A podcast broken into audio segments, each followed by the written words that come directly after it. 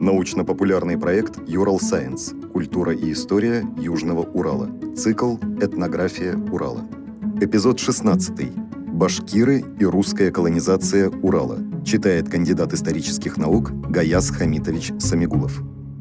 Тема башкирских земель, заводовладельцев, крепостей, она, в общем, была достаточно озвучена еще в советское время, но с таким своеобразным, скажем, акцентом. Э, и поэтому, наверное, имеет смысл ее попытаться посмотреть, ну, скажем так, в несколько более приближенном к материалам источников ключе. Очень часто, когда говорят о включении территории э, Урала, Западной Сибири в состав российского государства, говорят, что присоединялись пустые земли. Но вообще в действительности с пустыми землями всегда была большая проблема. Потому что если земля дает возможность на ней нормально жить, рыбачить, охотиться, пасти скот, пахать землю, она пустой вряд ли будет. То есть, собственно, вот ситуация с э, Уралом и Западной Сибирью, с Южным Уралом, с его плодородными скажем, землями, обильными лесами, это вдвойне верно.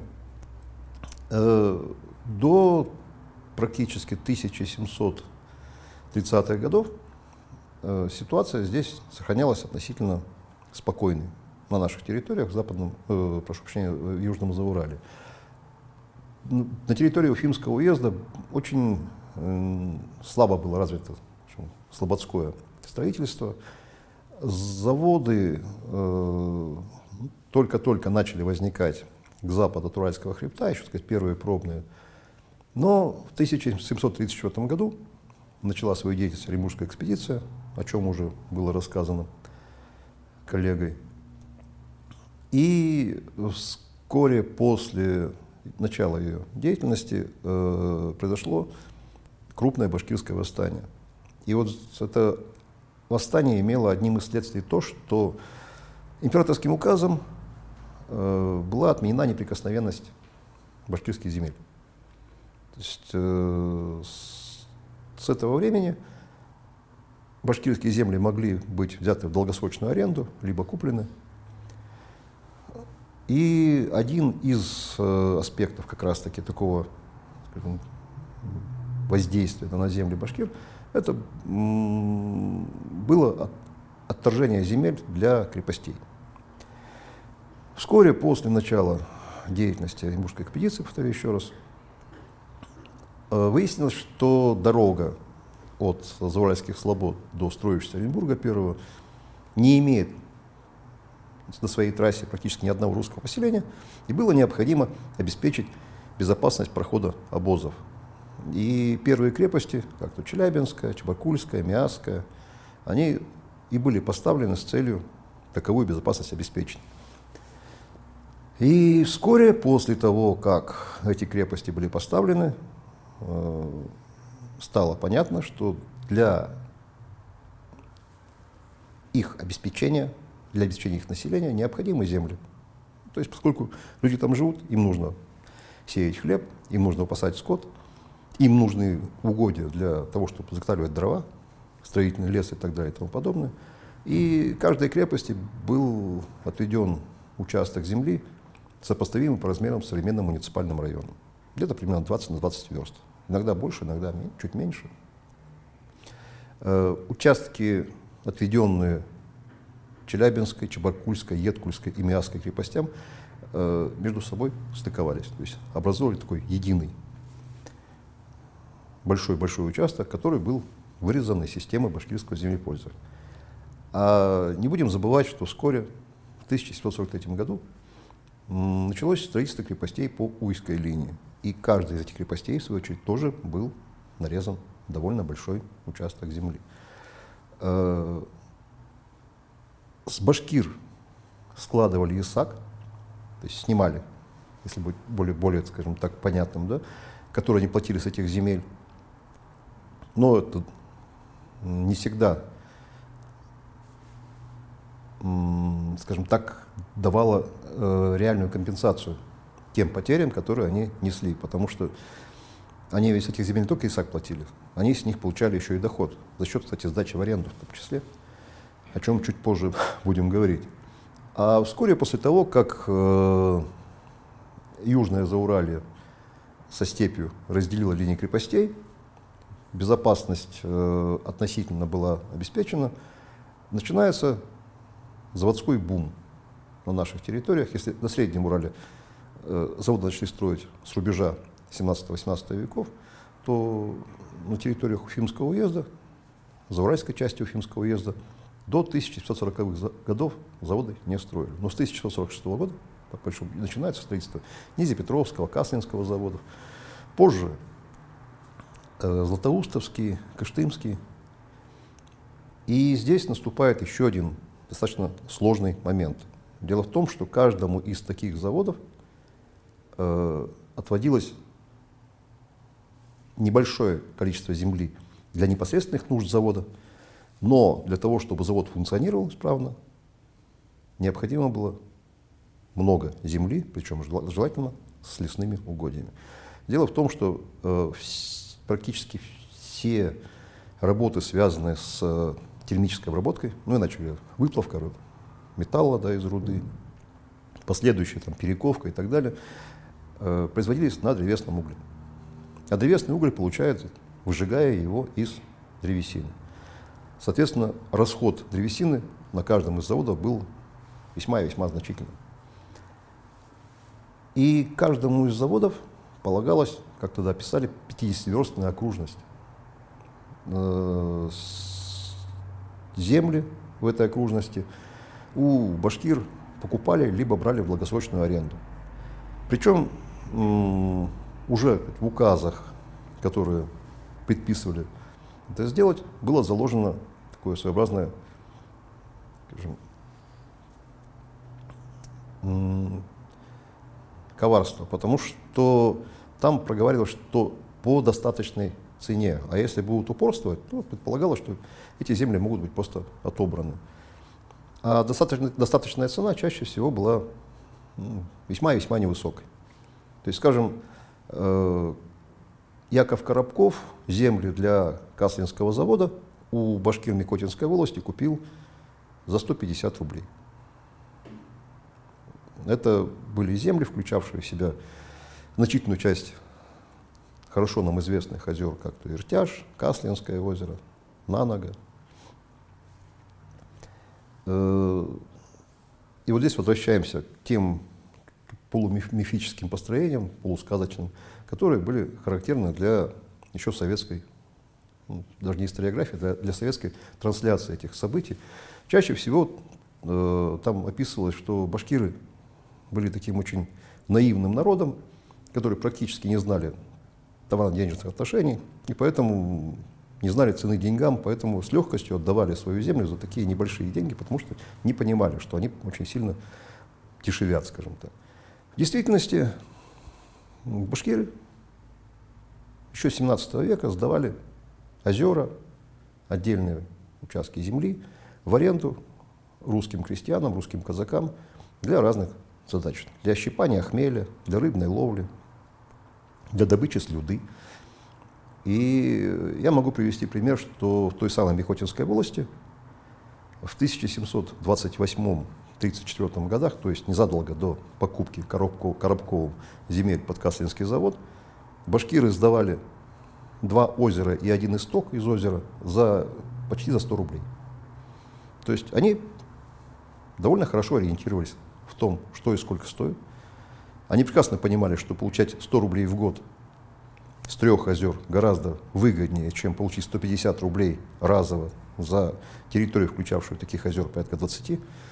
Но э, выбора у них по большому счету не было. Я могу привести пример, что э, башкиры Микотинской волости, в общем-то, договор с Коробковым подписали в конце концов, но это произошло не в 1946 году, когда начал строить завод. Договор был подписан э, только в 1951 году. То есть спустя пять лет, то есть пять лет, собственно, их принуждали к тому, чтобы они подписали бумаги, которые передавали право на эти земли заводчику, заводовладельцу. И подобная ситуация, в общем-то, складывалась достаточно часто. Э, есть другой момент, который э, очень редко, опять-таки, учитывается или описывается в литературе. Э, дело в том, что башкиры, продавая или сдавая в аренду свою землю, зачастую оставляли за собой право на использование этих земель. То есть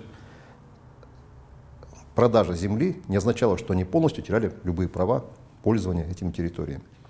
Они обычно прописывали, что они имеют право пользоваться бортями, то есть э, ульями, да, которые на этой территории находились.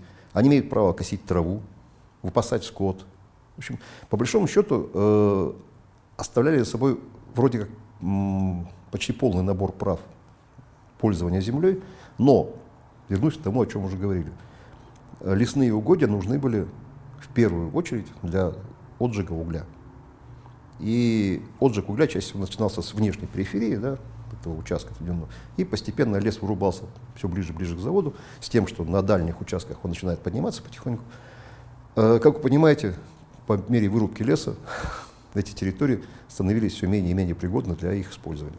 Ну, потому что и поохотиться уже сложно, потому что там и зверя нет, да, и э, покосы уже после вырубок леса, они несколько другие и так далее. Э, тем не менее, э, этот момент был, и по мере возможности башкир, башкиры использовали, естественно, естественно, землю. И был еще один нюанс, достаточно важный. Чаще всего при продаже земли не оговаривалась продажа озер. И, скажем, мы-то сейчас воспринимаем так, что земли же продали, значит, все, что там находилось, да, ну, ушло туда же. В действительности, если мы посмотрим, скажем, на карту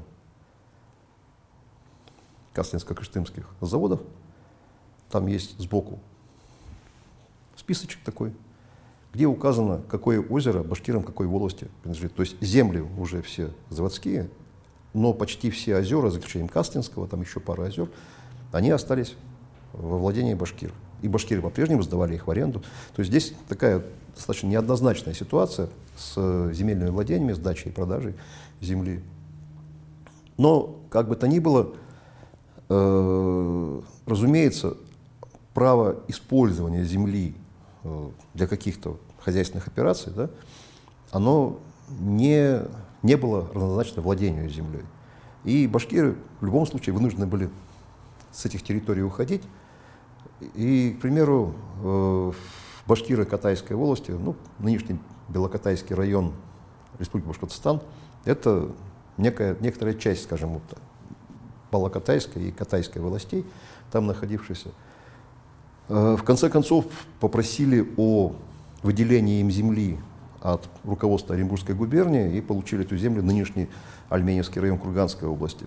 То есть просто потому, что по факту земли для, для нормального поселения у них оставалось очень мало. И они были не единственными. Э, на сегодняшний день мы знаем два района да, Челябинской области. Это Аргаяшские и Кунашахки, которые считаются преимущественно башкирскими или башкиро-татарскими. Это фактически те остатки властей, которые не были распределены крепостям либо к заводам. Нынешний Аргаяшский район – это остаток э, Аргаяшской, ой, прошу прощения, э, Каратабынской, Бронтабынской волости нераздельной, а Кунашасский район нынешний – это частью э, Салзаутская волость, Катайская и Верхтеченская, Мещерятская волость старая. То есть вот фактически можно сказать, что два участка, да, достаточно значительной территории, на территории нашей области, прошу прощения за тавтологию, э, остались тюркскими по владению. Да. Все остальное было либо продано или арендовано под заводы, либо отведено крепостям. Учитывая, что исходно практически вся территория здешняя относилась к ясачным землям башкирского населения, можете представить степень отчуждения территории. Еще есть один момент, достаточно занятно. Дело в том, что на сегодняшний день у нас есть Челябинская область, да, но Челябинская область в своих нынешних границах сформировалась только в 1943 году. А в этот год от нее отделилась Курганская область.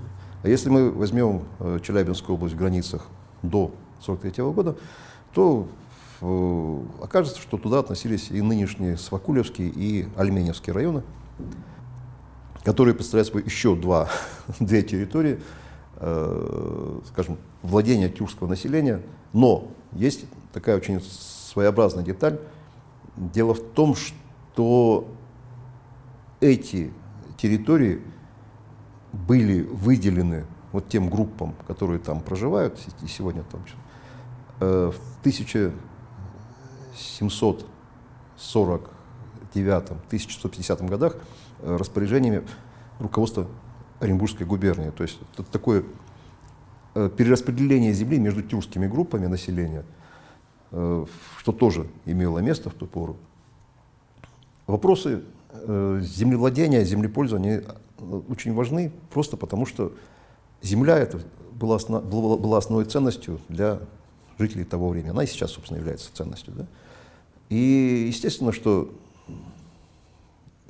основная масса противоречий, возникавших между русскими властями и башкирами, и, кстати, русскими властями и русскими крестьянами, она касалась в том числе и земельных отношений, и налоговой политики.